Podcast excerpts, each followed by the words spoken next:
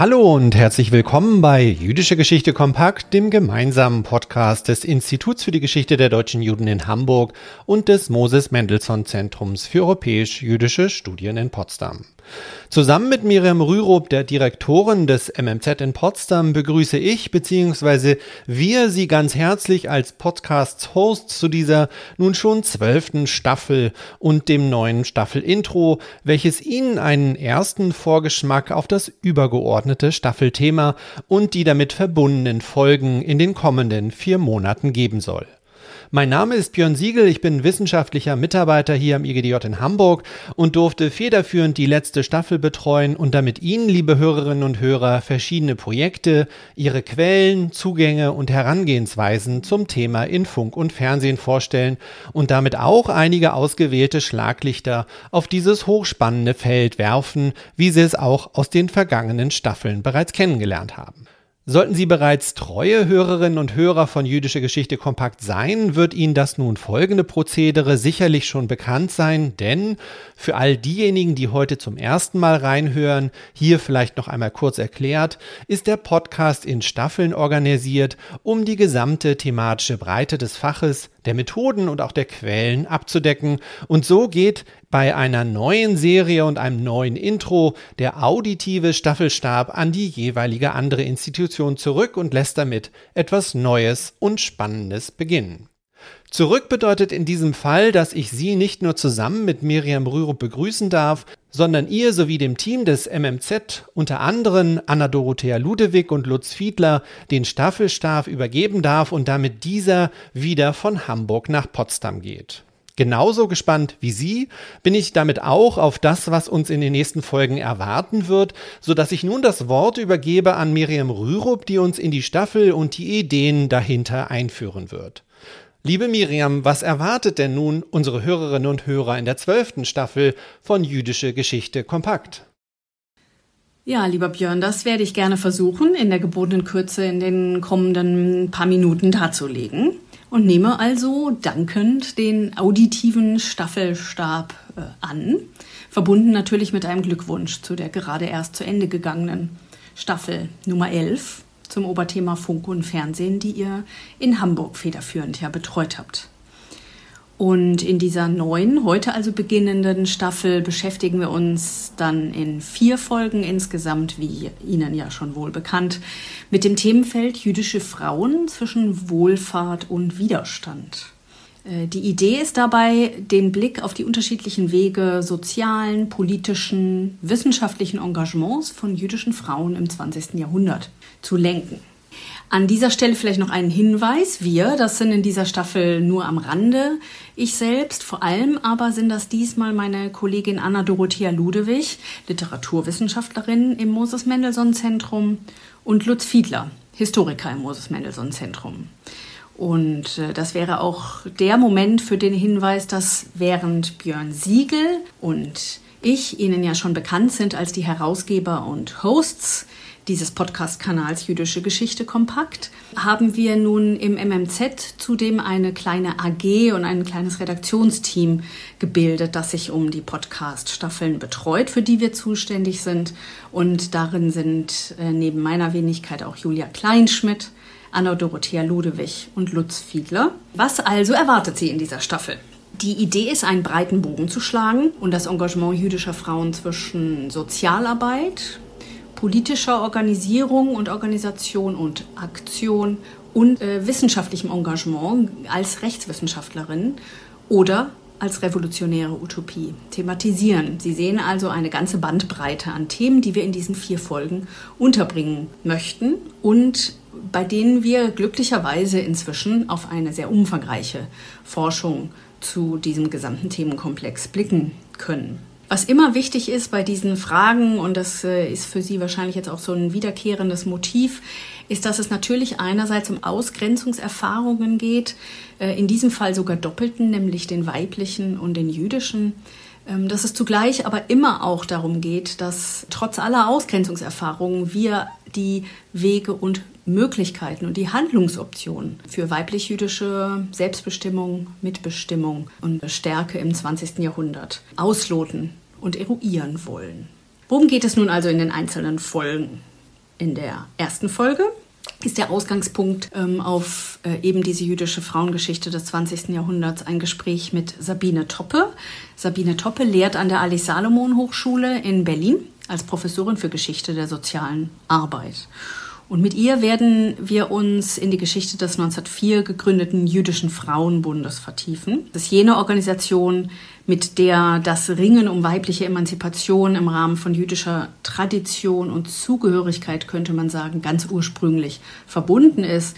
Und alle von Ihnen, die sich schon einmal mit jüdischer Frauengeschichte befasst haben, sind äh, garantiert auf diese, diese Organisation des Jüdischen Frauenbundes gestoßen. Ebenso wie Ihnen dann auch der Name Bertha Pappenheim ein Begriff sein dürfte, die eine der, der großen Persönlichkeiten gewissermaßen ist, die für den Frauenbund prägend wurden, neben auch Sidonie Werner und Henriette May. In der zweiten Folge dann geht es um die 1917 entstandene Zentralwohlfahrtsstelle für die Juden in Deutschland, ZWST. Diese Wohlfahrtsstelle ist sehr eng mit der Geschichte des Jüdischen Frauenbundes verbunden. Und nichtsdestotrotz ist das Besondere an dieser ZWST, dass sie ja eigentlich keine Organisation von Frauen für Frauen war, dass sie aber de facto doch durchaus über das Thema der Wohlfahrt und das Engagement zahlreicher jüdischer Frauen eben auch eine, eine weibliche Perspektive hat, die wir hier in den Blick nehmen wollen. Wir sprechen in dieser zweiten Podcast-Folge dann mit Sabine Hering, emeritierte Professorin der Universität Siegen. Wie schon gesagt, handelt es sich nicht um eine Frauenorganisation, aber es handelt sich um eine, in der eine Vielzahl jüdischer Frauen aktiv waren.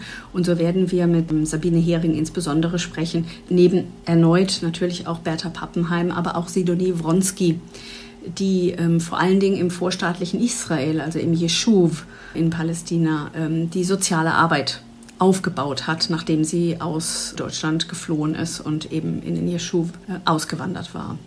In der dritten Folge dieser neuen Staffel werden wir uns dann dem wissenschaftlichen Feld des Engagements nähern, nämlich uns beschäftigen mit dem Leben und Wirken jüdischer Juristinnen in der Weimarer Republik und ihren Schicksalen natürlich auch in der Zeit des Nationalsozialismus. Wir haben für diese Folge zum Gespräch eingeladen eine Juristin und Politikwissenschaftlerin, nämlich Simone Ladwig-Winters, die vor wenigen Jahren ein Buch herausgegeben hat zu dem Themenfeld, das den Titel trägt Das Ende eines Aufbruchs. Jüdische Juristinnen und Juristinnen jüdischer Herkunft nach 1933 Minderheitenerfahrung und weibliche Diskriminierung.